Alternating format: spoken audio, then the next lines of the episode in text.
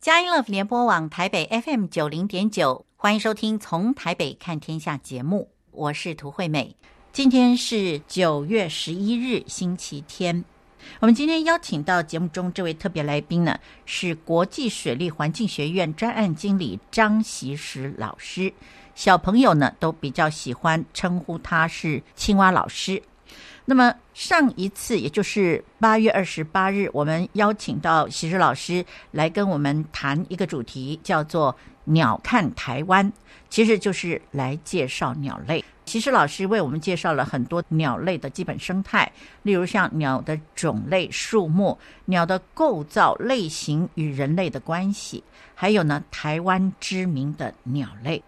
那么今天呢，西施老师要在节目之中跟我们介绍的主题是鸟类的趣谈。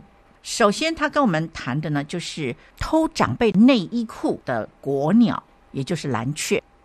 蓝雀为什么会有这种癖好呢？待会儿您听听就知道了。另外呢，还有就是原住民族群之中传来的跟鸟有关的传说，其中最吸引人的是跟癞蛤蟆还有红嘴黑皮有关的。那么另外呢，锡时老师也要跟我们介绍知恩报恩的鸟类，非常感人。好，那么在今天节目一开始，请问锡时老师要跟我们谈什么鸟类的趣谈？在过去在南部的时候，那我想在环境的这个监测其实就是那个我们的这个，因为我参加是嘉义鸟会，那当时他们就提到说，是每次我们的民众，不论是那个有鸟受伤啊，或者是啊这个有跟鸟的一些互动，就请鸟会的朋友去帮忙，这样。哦、嗯，那有一次我们就听到一个鸟会老师说，他们接到一个非常特别的 case，嗯，哦，就是我们知道在乡下那个偶机上，我把它他们就来跟鸟会的这个，他们说他们晾在外面的衣服被偷走。哦，是啊。对不起，我应该讲直白一点，就是内衣内裤被偷走。哦，是啊，对对。那那后来他们就他们装监视器啊，就去找这样，它、啊、到底是什么鸟？哦、嗯，所以呢，后来他们发觉，哎，是台湾蓝雀这样。哈。然后后来他们就就就台湾蓝雀偷完衣服就跟着就就就去追追追追，追到他的巢穴一看这样哦。那当时他们几个老师说，他们看到那个巢穴之后，他们就笑出来。怎样？因为你知道。你知道那个年纪比较大的这个老伯伯、老奶奶，他们那个内衣裤都很大件，这样。对对对对对。然后看到那个草，当然就很多大件的内衣裤在那个地方。哦，是，嗯，对。那那我我想这是聪明的啦。哦。至少挡风挡雨这件事情应该会会比较保障啊。嗯嗯嗯嗯，是。对，那台湾南雀当然蔚为国鸟。对。台湾蓝鹊，我们我们这要提一下。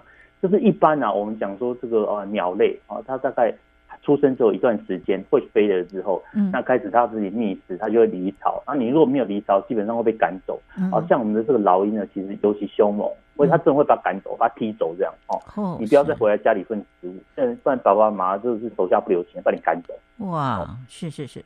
我曾经看过那个那个白头的那个老鹰，我在 YouTube 有看过，它学飞，它、嗯啊、就不好好学飞这样，后来被爸爸妈妈踢下去，然后它就飘飘飘飘到半山腰，就爸爸妈妈追下来到半山腰继续踢这样。哦，这个 是啊、哦，这个这个，因为你不会飞，你跑不过猫跟狗啊，嗯，哦、你在大自然中之中，你一定会被淘汰掉。OK，好离题了，我们继续讲台湾蓝鹊。是是，那我觉得它很有很有很有趣的是，主持人你有没有看过鸟类洗澡？哎，有啊有啊，我以前养的鸟，我都会让它洗澡啊。哇，好可爱哦！用用水洗，对不对？是。你有没有看过那个用别种没别种东西洗？嗯，没有啊，都是这样子蓬蓬松松的那个毛羽毛，用像那个麻雀，它会用沙子洗。哦，是。它去找那个很热的沙子，像我们现在外面很热，那沙子它去洗澡，为什么？那个沙子呢，它会让身上的这个寄寄生虫弄掉，这样啊，因为那个很热，我们称为叫沙浴啊。哦，是沙浴。可是台湾蓝雀更厉害啊。它什么叫蚁浴啊？什么叫蚁浴？蚂蚁的蚁啊，嗯啊，用蚂蚁洗澡是，就是它有时候它去踩那个蚂蚁窝，那那个蚂蚁听说这个蚂蚁它的蚁酸嘛，它被攻击之后，然后就爬到这个蓝雀的身上，它就赶掉一些我们讲的寄生虫，这样哦，所以这个哎有点惊悚啊，但是但是我觉得。我觉得这个是还蛮特别的。嗯，好，那我们讲说像这个台湾蓝雀呢，其实我刚刚提到说，这个幼鸟其实它到一段时间呢，亚生鸟等等，哦，这个之前呢，其实它就会要离开这样。可是它很不一样，嗯，它哥哥姐姐不会马上离开。哦哦哦，是。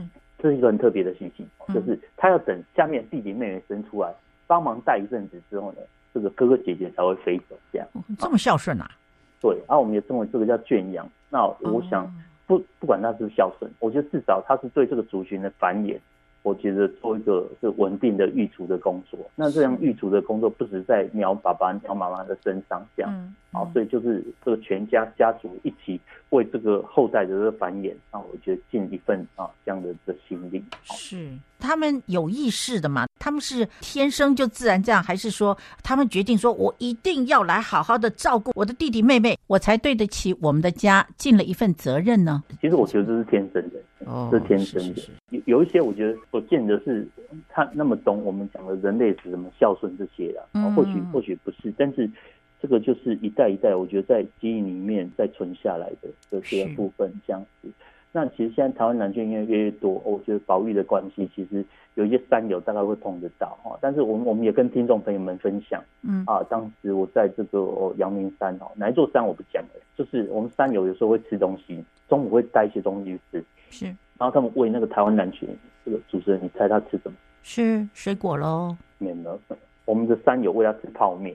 我第一个想法，哦，去爬山吃有比我还好。嗯，哎，啊，没有啦，就就。我觉得这个对他不健康啊。对呀，哎，对呀。那我我觉得你看这样喂下去，你看我们的台湾猕猴不是这样被我们喂喂出来的，喂喂最后被踢出保育名单这样。哦，是。对啊，所以我我觉得这个还蛮糟糕的啦。嗯。就是这些其实很漂亮的鸟类，但是我们我们也必须讲哦。你看前一阵子，你看那文化大学，你的住宿的这些学生哦，他们要带着那个 BB 枪哦，这个去拿那个 Uber Eats 还是熊猫这样。不只是这些鸟，其实还有还有猕猴的这个问题，这样哦。所以现在台湾蓝雀其实这种鸦科的鸟，特别在育雏的期间，其实还蛮凶猛的哦。所以我们的朋友们如果在山上，你碰到这个在旁边盘旋，请你不要靠近，这个头可能会遭殃。所以你说的他们凶猛的这种攻击动作是攻击头，是不是？当然了、啊，他一定是抓头，他比较好跑，他不会跑到你身体的中下方。像万一手伸出来怎么办？他一定是用偷袭的。他不会跟你正面对决，鸟是很聪明。哦。那戴帽子的话，它就攻击帽子，是吧？啊，对，一定是这样。我举一个例子哈，就是有一种那种动物啊，其实它的弹奏能力很强，叫獾啊。啊，是是獾，我不知道这个主持人有没有听过这种动物？有有獾。那獾呢，其实有的那个那个熊都很讨厌它，因为它可以追你追三天三夜这样。哦，那听说呢，之前在那个澳洲有个农夫，然后在他在田里面，然后遇到一只獾这样，他用脚踢它这样。哎呦，是对，那后来怎么办？那獾呢就跟着农夫回家，这样。隔天早上，农夫发觉他的雨鞋被撕烂，为什么？因为他觉得那个是雨鞋踢我，所以我被逮到了。原来你在那里，就马上攻击，这样哦。所以这个我觉得物种，我觉得是很特别的，而且看起来也蛮会记仇的。是，那其实还有其他的动物也是这样，对不对？我不知道记得是浣熊还是什么东西，曾经被一个一个。一个这个登山的人，他的那个登山鞋，哦、呃，这个踢过还是踩过，就他就咬死咬住那只鞋子不放。对 你有没有听过？而而且而且，我觉得像这些动物啊，其实，在繁殖期间都会变得更紧张哦。嗯，是是，是。防卫其实更强，这样为了为了下一代，它真的是可以跟你拼命哦。所以这个，我觉得像在台湾啊，五到八月，我们在大自然里面其实都会很注意哦，这些动物这样啊，为了它的孩子。啊，真的是可以跟我们拼命这样。然后我们也希望说，在这段时间啊，他们外出在喂小孩的时候，他们需要很多的食物。嗯、那请大家不要没事乱喂一些奇奇怪怪的东西这样。是是是是 OK，人吃就人吃，OK，动物吃不吃，他只要去想办法。不要用人的想法，我觉得来让他这样吃，要不然其实很不健康这样。对对，我我就曾经在国外看过，在游乐区的这个麻雀啊，他们什么都不吃，他们专吃薯条。那那些麻雀哦，真的长得很丑。它真的大大只的，跟我们台湾的这个麻雀，虽然我们的麻雀是褐色的啊，或者颜色不是很鲜艳，可是我们麻雀真漂亮。它们那个毛是光溜溜，一只只小小的，对不对？非常漂亮。可是那边的那些专门吃薯条的麻雀，是毛是黑的，然后蓬松的，然后很大只，然后很凶悍，那让人家感觉就很不好。我觉得他吃了那么多的油跟钠，你觉得他身体的毛会好看？一定不会好看，因为那种不健康。哦、是。那我们的好看，其实我们的啊、呃、听众朋友跟主持人有空你们去 Google 一下哦，嗯嗯，告诉你们还有更漂亮的麻雀。你去 Google 山麻雀哦，山麻爬山的山，山麻雀哦。好，之前我们有跟老师在嘉义的这个大埔的山上有做那个山麻雀的监测哦。哦，它是看起来比我们在路上看的那个麻雀哦。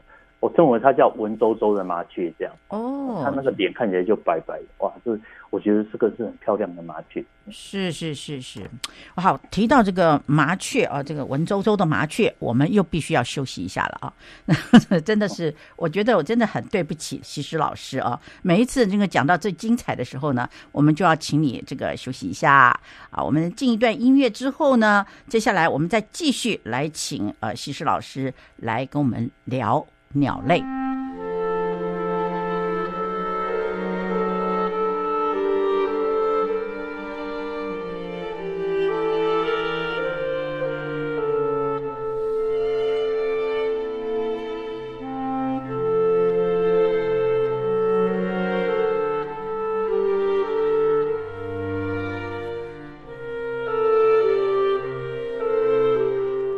佳音乐福联播网台北 FM 九零点九，您现在所收听的节目是从台北看天下，我是涂惠美。我们今天邀请到国际水利环境学院专案经理张奇石老师、青蛙老师来跟我们谈鸟类。好，刚才呢真的是。光提到一只蓝雀啊，这个西施老师就很激动了啊。那当然，蓝雀是我们的国鸟，我们要尊敬一点啊。那么接下来，请问一下西施老师，您要跟我们谈什么？啊，我们要跟他谈也是冬候鸟这样子。嗯，嗯，嗯，我们我我们称为这个叫黑腹燕鸥，就是燕鸥啊。我们讲海鸥，海鸥，它是比较小型的这样。是。那小型其实那时候我们在嘉义东石，我们就是在傍晚，他们听说他们会成群的飞到那个外山顶洲。嗯，哦，就是那个东石外面那个沙洲啊，晚上在那一夜栖这样，然后所以在天空会形成一个鸟网，你看它在夕阳，然后天空有一群的这个鸟跟网子一样，哇，那真是，我觉得妹妹在下班的时候看那个，我觉得真是一种享受这样。哦是，那那我们要休息呢，那他们也要休息这样。嗯，但是我必须要跟大家讲，虽然你看到他在吃鱼等等的哦，这个，可是我在田里面，我在渔翁，我看到不一样的黑腹燕鸥。OK。哦，是。这个可以跟啊、呃、我们的听众朋友跟主持人分享，就是呃我发觉呢，它在鱼温旁边那个饲料桶，就是其实现在鱼温我们讲的饲料很多不是用人工去撒啊，它会放在一个饲料桶里面啊，那饲料桶呢，它会接管子出来，嗯，好，它就架在鱼温上面这样，哦，那那个意思就是它那个是电动的，就是它会调整时间啊，假设现在四点半。那四点半呢，这个它的机器呢就会呃让这个桶子，然后从那管子里面喷洒出它的鱼饲料，然后让到这个鱼温里面让鱼吃这样。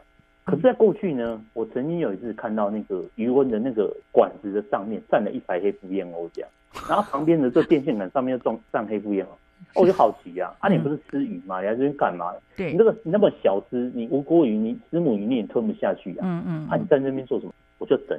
等他等到四点半开始喷发生，就那个开始喷饲料，哇，事情就发生了。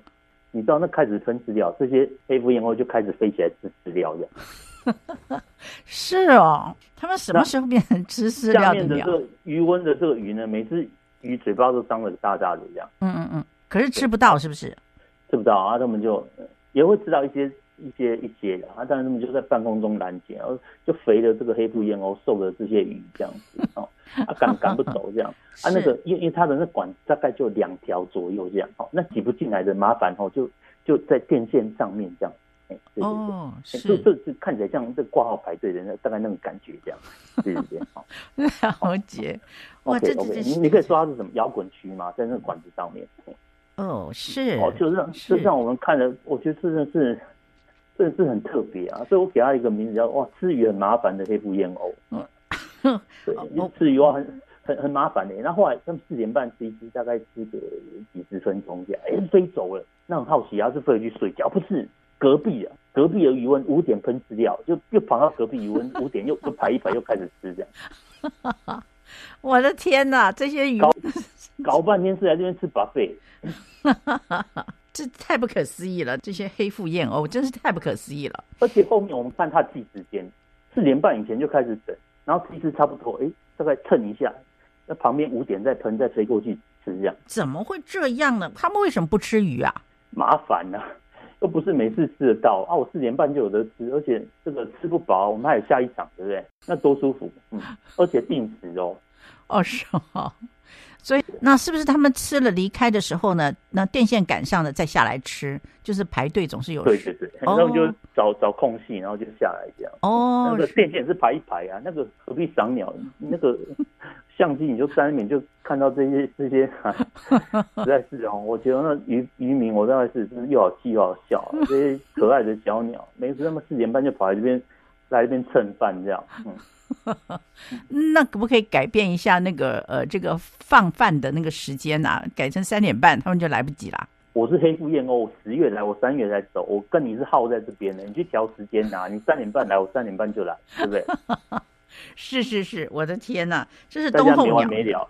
冬候啊，冬候鸟，冬候鸟。这些这燕鸥其实很聪明啊。其实你看啊，我们那种比较大型燕鸥，其实它很凶猛啊。有的它会吃什么兔子，吃老鼠，嗯，哦，它都很它都会吃这样啊。其实有一些我们看到那有些海鸥其实还蛮残忍的这样。嗯，这种海鸥其实它非常聪明啊，就是有时候我们监测到，哎，那个像那种燕鸥啊，嗯，它叼到鱼，一般鸟叼到鱼它都吞下去，对不对？对，它没有吞下去耶。哦，为什么？你在哪里去说什么？到底发生什么？竟然拿去交女朋友去？嗯、哦，是哈，所以说拿着那个鱼去献殷勤是吗？对对对，一般那个就吞下去了啊，自己吃的不够啊。哎嗯，那通常那没有吃下去，大概就自己某某些程度吃饱了，然后就去好吃好住好交女朋友了。嗯、哦，是是是，其实老师您提到这一种交女朋友的鸟哈，这献殷勤的鸟啊，那其实哈，John Stott 啊，非常有名的牧师嘛啊，他在他那本叫做《以鸟为师》的这本书里面，他也提过一种鸟叫做黄喉蜂虎。这种鸟呢，它会去衔一只蜜蜂，然后呢，据了解哈，他衔一只蜜蜂。要干嘛呢？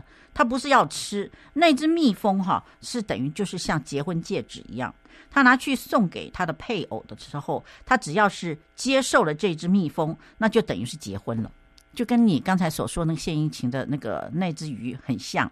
OK，其实金门有一种鸟类叫栗喉蜂，跟它长得蛮像的，这样。嗯、哦，是是，对，我相信，我相信。他们的习性是差不多的，嗯嗯，有空我可以分享给大家。我现在动物园其实也有这样子。你你你说金门的那个是叫什么名字？栗喉蜂，栗子的栗。哦，栗子。栗啊，哦，唐朝栗子那个栗啊。哦，是。栗猴风虎一样啊。是，所以是叫做栗猴风虎，跟这个黄喉风虎是后面三个字都一样啊。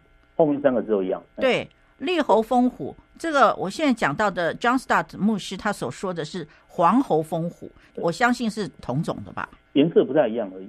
哦，是哈，对，按顾名思义，它主要它吃蜜蜂这样，啊，它也是夏候鸟，哦，他是夏天才来的，是是，来到金门这样，是是。听众朋友，如果你们想看啊，你们可以去那个现在动物园，它有一个新的那个热带雨林馆啊，里面是当时有一些啊，在金门有一些被弃巢的那个栗喉蜂舞的蛋，它当时被移回来这样子。然后在那边孵育，然后就比较不怕人的这个利猴蜂虎，所以在很漂亮。在哪一个动物园？台北动物园，对，那个木栅动物园。是是是，可以找得到什么利猴蜂虎？去你去热带雨林区啊。好的，我们就可以找到栗喉风虎是吗？对对对。好，那应该是非常厉害的，因为他是从金门来的。哦，再来，我觉得我们还是讲一下那个呃，先前比较也没有讲到的这个斑鸠，好了。那斑鸠呢，好像很常听到，对不对？尤其我觉得在夏天，你你可能除了闹钟以外，另外一个会叫你的就是这种鸟类啊，它会在你的那个冷气上面会咕咕咕这样一直叫。有有有有有，每天都听到。对对对，五点左右这样。对对对对。啊，一般我们在都市里面大概就是红鸠了，大概会在你人际上面大概就是咕咕咕，大概是红鸠这样。嗯嗯。啊，我们也有讲那个珠颈斑鸠这样。OK。是。那珠颈斑鸠呢？呃，像这红鸠，其实在在南部其实之前就有新闻的出现哦，就是。嗯呃，它呢被发现啊，被发现在这个工地旁边筑巢这样啊，哎、嗯欸，那它的巢是怎么做的？你猜？嗯，它它的巢呢，其实看到很多都是那个铁丝网啊，铁丝网啊，是啊、哦，对，那你就可以知道这种天气，那个其实非常热。那、嗯、我觉得对我们来说，其实应该就是在附近已经找不到叶子了啊，代表那个地方其实生态其实非常不好。那我想斑鸠跟鸽子其实差不多，差不多就是他们那个叶子叠一叠，他们就可以非常随遇而安的就筑巢了这样。是，这个是新闻看到的。但是我们在南部，我们所遇到的是另外一件事情啊。另外一件事情就是，你看刚刚我说这个是附近他用那那铁丝筑巢，对不对？嗯。那南部的之前也有人招鸟会，可能它是一个冬粉工厂哦。我们的听众朋友大概吃过冬粉，有有冬粉，细细，对对对，嗯。好，但是他觉得说那个有那个鸟哦，会飞到他们工厂去偷冬粉这样。哦，是哦，然后这样鸟会去鸟会去，当然就跟我们刚刚讲的台湾蓝雀一直一样，就开始监测，然后开始追这样，嗯，欸、就开始追这样。他们是一团一团冬粉偷是吧？没有没有，后来到巢里面发觉说冬粉这样。了解。可是我们看到的不是这件事情，我在担心的事情是下雨下完之后会变什么样子。对呀、啊，真正泡过水的冬粉就刚刚好可以下锅。那那就是我们下下完也是去看，就是面线哦。那怎么办呢？那那那要弃巢了啊，那没有办法，那个巢没办法用。哦，所以我觉得这个，哎，就我觉得代表是那个地方其实那些天然东西都不太够。其实不只是这样啊，你看我们的这个小昆虫啊，你看那小蜜蜂，我还曾经看过它，它去找那个我们那个免洗筷外面那个塑胶袋这样，哎、哦，就就带回去了。还蛮聪明的，哎、挡风挡雨这样。嗯、是，但是我担心有那个塑化剂，OK，好。哦，是，那就免不了的了。好，那么我们在这个地方呢休息一下，啊、呃，请西施老师您喝一杯水，然后呢我们听个音乐，再回过头来请西施老师跟我们谈跟原住民有关的鸟哈。对，好。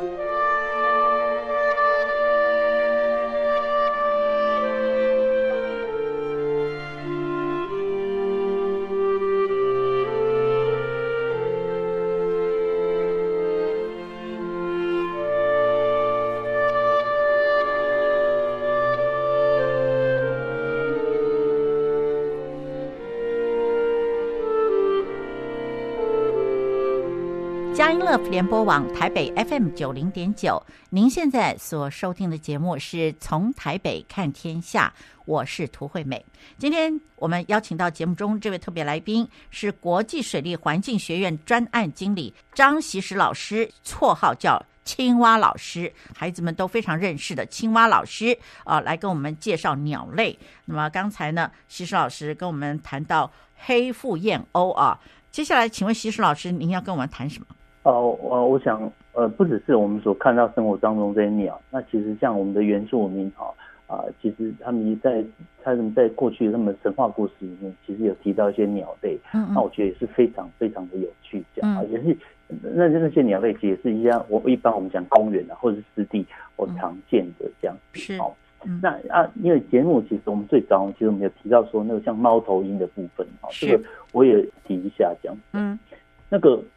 兰屿啊，有一种角鸮啊，角角度的角角鸮，我们这种猫头鹰的角鸮，是它的名字非常有趣。我第一次听，我爱上那个名字，它的名字叫嘟嘟雾，是啊，怎么写啊？嘟嘟雾，唱嘟嘟那个嘟嘟嘟嘟雾，雾就是那个云雾的雾，嘟嘟雾。哦，好可爱的名字哦。啊，后来我去查为什么要嘟嘟雾，嗯，原来它的声音就是嘟嘟嘟嘟雾，嘟嘟。嘟嘟雾哈，就叫嘟嘟雾，是很有趣吧？很有趣，非常有趣，怎么这么可爱啊？对啊，那个原住民没有人喜欢它，因为他觉得那个晚上晚上来出来，就像晚上他们觉得像那个碎花棋斑角晚上会开花，那个都不太不太吉祥的这种植物跟动物这样。啊，猫头鹰是晚上晚上才出来觅。这样，他们也觉得没有很喜欢这种鸟，这样哦，是是是，很特别，很特别，非常特别。对，那那我们讲到神话故事，其实这个也是我们生活当中介绍一种叫红嘴黑鵯。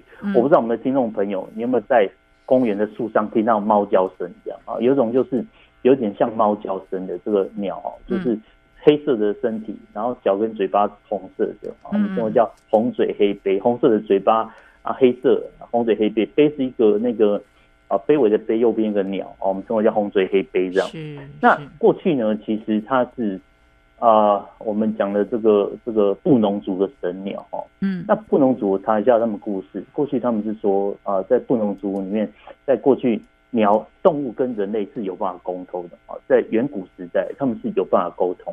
嗯。那当时呢，这个因为洪水的泛滥哦，你看这样听起来感觉又跟我们的圣经里面哦，其实这是一样的哦，就是洪水的这个历史。嗯那人类跟这些动物其实需要火，需要火，啊，让他们可以在生活上有所延续这样子。嗯，那于是呢，就召集了所有的动物来，然后说，其实他们有发觉有一在一个地方哦，有有火种，那希望大家可以去取回来啊，让我们的这些啊这些生命可以继续的这个存活下去这样。嗯，那当时第有好几个动物举手这样啊，第一个举手是那个那个癞蛤蟆，那是好癞蛤蟆，据说在远古时代呢。哦，这个癞蛤蟆它身体是非常光滑、非常漂亮的动物。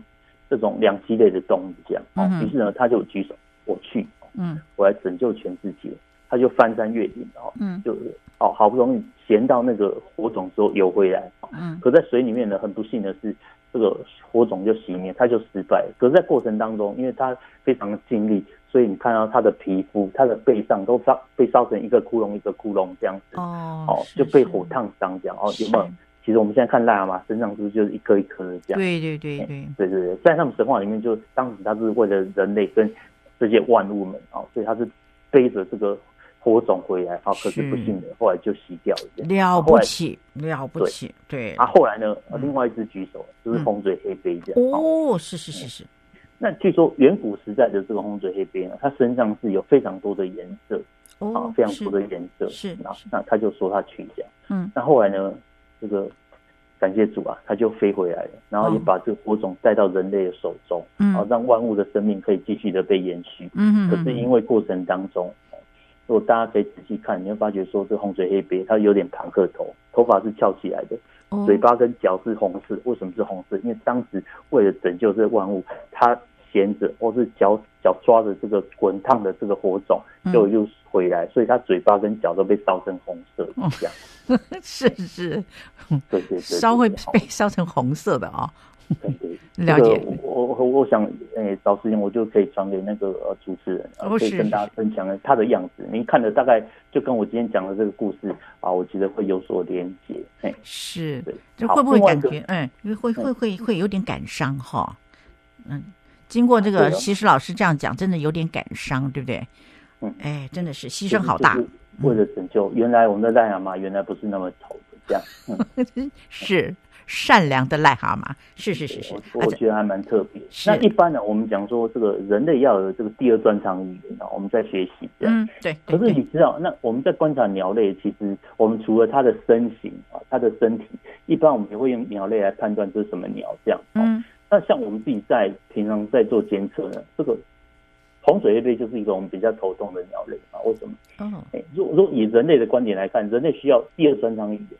它有八个语言哦，它八种叫声这样。是这个 有时候它叫声，毕竟我们比较常听到，它大概是猫叫声啊。是是。对啊，那个对有时候听到不用叫声，就看是红嘴黑背这样哈，精通八个八个国家的语言啊，不是啊，就嘿，它会八种八种叫声这样。是是是。这个是蛮特别的。那它在哎，它它它的叫声是什么呢？比如狗叫啦、猫叫啦、主要是像猫叫声这样。哦，是是。那那那其他七种呢？哎，其他的就有一些像鸟叫声等等的。哦。那个那个我我那个我就比较不会学啊。另外，它有一种声音是很像那个。半夜小孩子在哭的声音，这样。哎呦，是是是，对对对。我我还你会觉得很像猫叫声。是，那那有一些鸟还会学那个什么山里面的那个锯那个锯木的那个机器嘛，咔咔咔咔咔咔那种声音，也也也有啊，不知道它是不是叫做红嘴黑背哈？应该不是，应该不是。啊，对对对，它声音比较不像这样，它的它的声音。哎、欸，我我觉得还不错听。那那那其实像讲到声音，一般我们大概就提到像台湾那种噪鶥科的、啊、画眉科的那个鸟类啊，嗯、我觉得那真的是美丽，声音好漂亮。对，真真的那个声音还会转音这样。哦，是这个是哎、欸，听起来你就知道哇，大概是这些这些鸟类才有可能有如此的音质跟音色这样。是，哎、欸，对，它像我们公园啊，嗯、像我在这个湿地故事馆这边，其实这个。这个其实上下班其实我们都会听得到啊，他就去找那个果实来吃这样啊。其实近期你都也是看到一对一对的这个哦红嘴黑鵯在这边，然后它有煮草啊等等的这样啊。所以其实哦，真的是跟我们的听众朋友们分享哦啊，台湾我们的这个生活周遭这些绿地其实很重要，嗯，对，你要观察鸟类，这个是最快最方便的地方。是，终于看到这些，我觉得蛮漂亮的鸟类啊，不只是它的声音。它的这个外形啊，我觉得都可以去去观察。嗯哼，这个虽然说台湾是赏鸟的天堂，但是但是很多人可能没有那么清楚了啊。但是但是我觉得，嗯，可以试着在我们学校或者是啊我们的这个公园附近，哈，这个从居家的附近开始，我们来观赏，真的是蛮不错的。嗯，是我们居家的环境旁边附近就可以观赏很多鸟类，是不是？是哦，是哈。我记得在我们家附近，哦，我们看过绿绣眼，可是现在为什么绿绣眼现在不常看到？你知道绿绣眼它是那个，它是一个非常肉食的小型的鸟类。是啊，嘿，我我之前我就有个朋友啊，他们他们家是在台南种那个有机芒果，他是用网室种在网室里面，可是因为网室它很密的啊，可是里面还是有虫这样。嗯，后来他们去找老师，老师就跟他们说：“你买一对那个绿绣眼进去，我保证把那小只的虫吃的干干净净。”哇，果不其然，他说后来那个他的那个芒果树那个虫真的是被吃的干干净净的这样啊，他非常小心哦。嗯，他他他专门挑那个小只的虫去吃掉这样哦，所以这个不用担心啊，他会去把这个这个我们的芒果吃的哈，嗯，哎，他都可以帮忙处理掉这些有问题的这些果树这样。哎，那请问青蛙老师，那如果说是种那个葡萄也是一样有虫，要养哪一种鸟？哎，我当然我们比较不建议那么直接养哦，就是有是对，那那这个主持人其实有提到说这个葡萄，我想到台中的葡萄农的故事这样，哦，就是。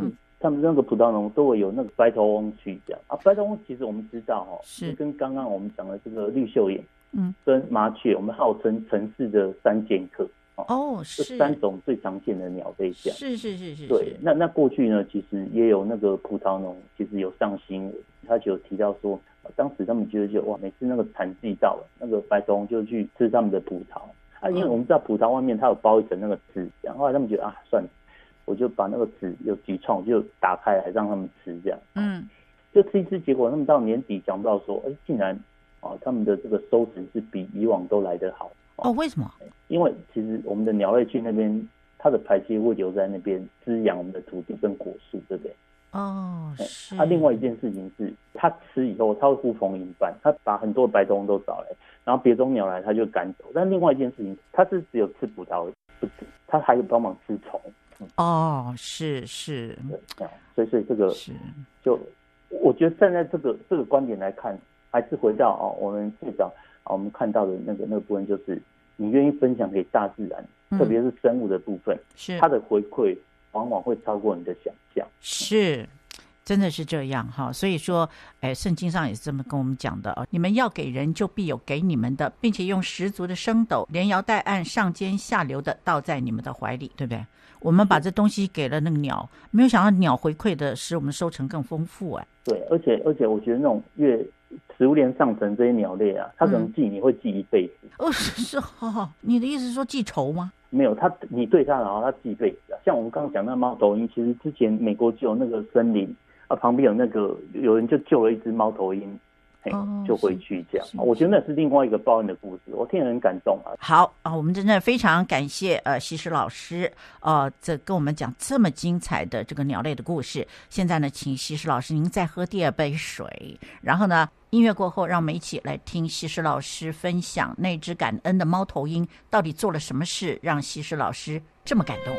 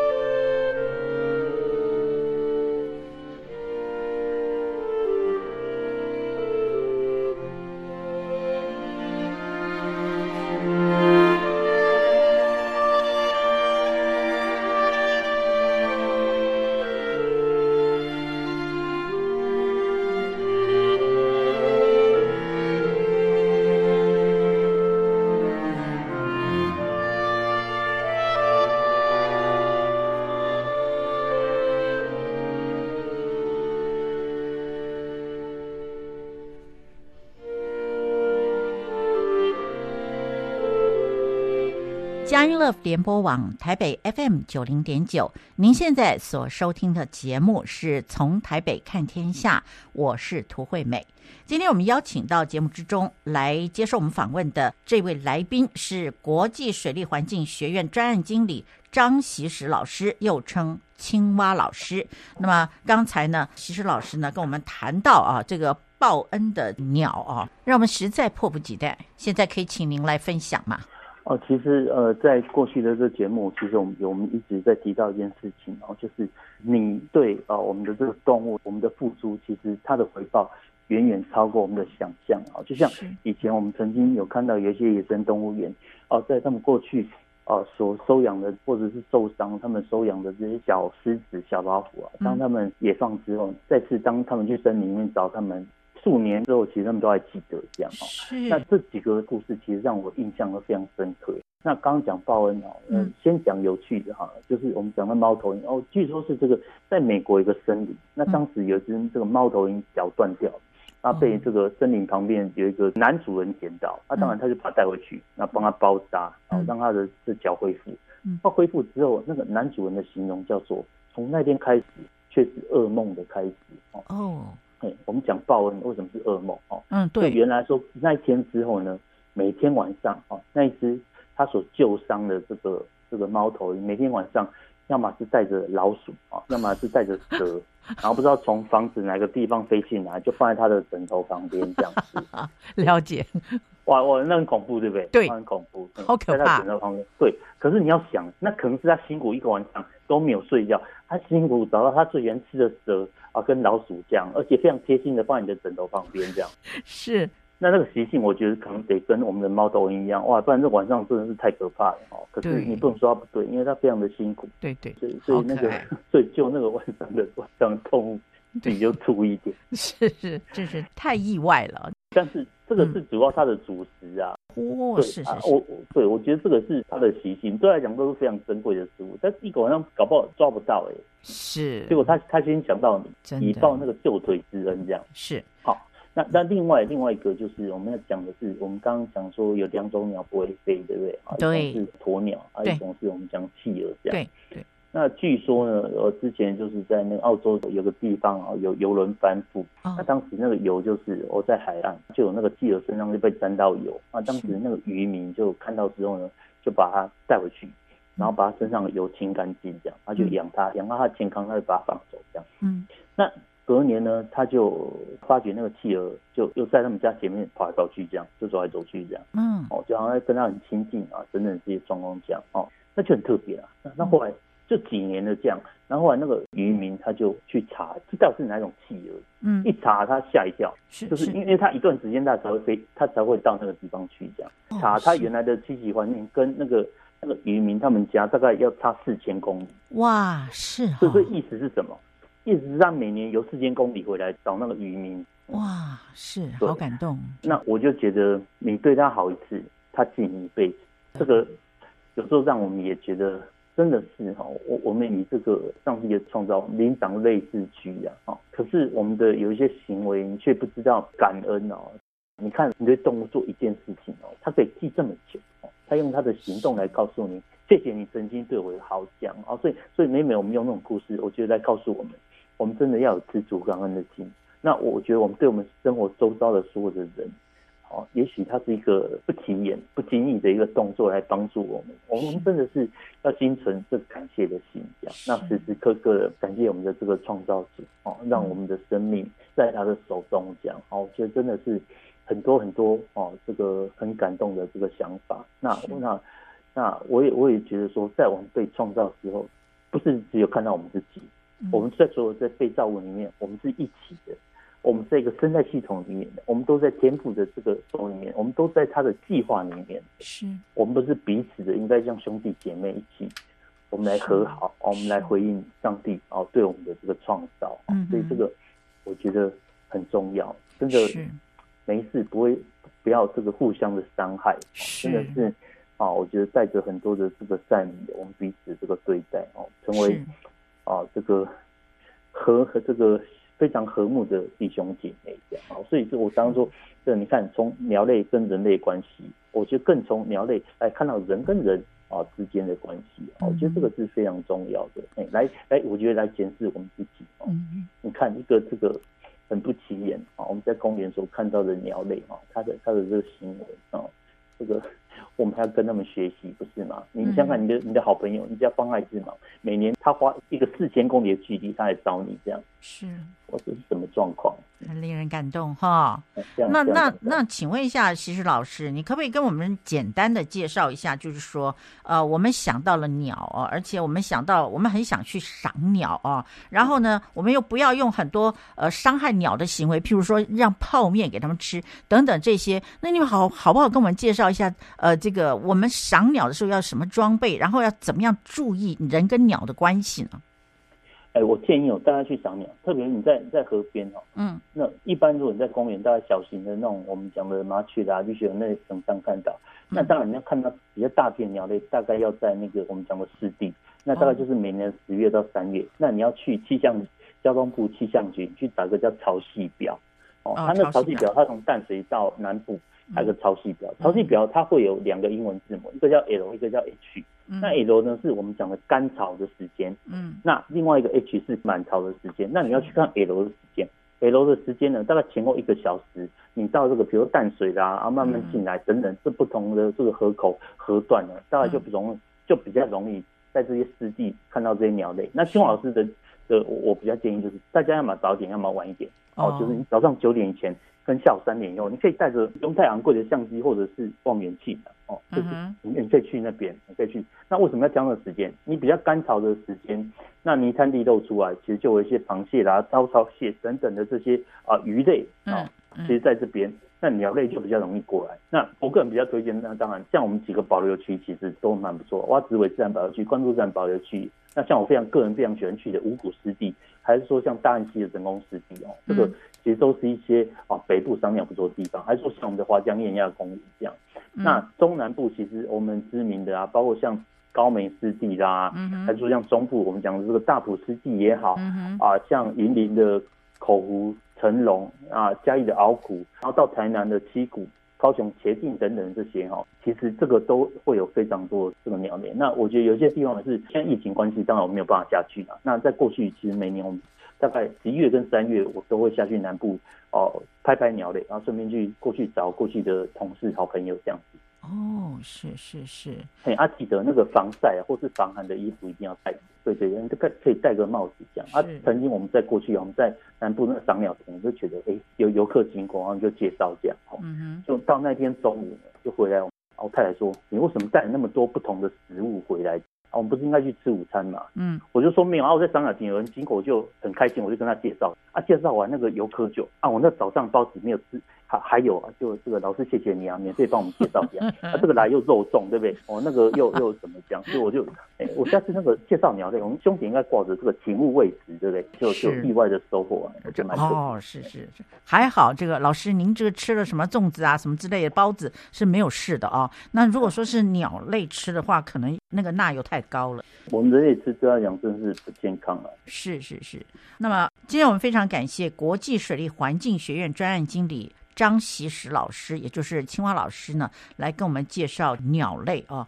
当然，我们台湾的鸟啊，我们都已经呃稍微提了一下啊。那但是呢，意犹未尽啊，还有很多很好玩的，这跟人跟鸟之间的互动啊，等等这些，我们都还没有完全请教完啊。所以说呢，经过我们这次呢，跟习石老师这个第一次交手之后呢，我相信呢，我们接下来还要再请习石老师来跟我们谈鸟。是，那我们也希望说，其实，在未来，我们这些农田、我们的粮食，或者是都市里面常见的鸟类，希望有机会跟我们的主持人还有我们的听众朋友们一起分享。那么，非常感谢锡时老师，您今天来接受我们的访问，谢谢老师喽。不会，不会，不会，嘿，谢谢主持人，谢谢我们听众朋友。谢谢谢谢 OK，好，okay, 拜拜。好，好，拜拜。听完了习时老师分享鸟类的趣谈之后呢，我们的节目接近尾声了。那么在这里呢，要提供给您一则鸟友给我们的消息，那也就是在大汉溪流域的人工湿地，今年六月开始呢，陆陆续续发现了一些玉衡科冬候鸟的踪迹。那么知道目前在韩国、在中国等地，洪灾跟干旱频传这种不稳定的气候状况呢，还在持续之中。是不是因为这样间接造成了冬候鸟提早南迁到台湾来呢？我们希望爱鸟的听众朋友，您可以继续来观察。那么，在节目结束之前，退美要祝福您，在这个星期之中，每一天都有神所赐的平安与喜乐与您相随。下一个星期天，九月十八日下午四点零五分，让我们透过从台北看天下这个节目呢，与您一起来关心神国度的事。拜拜。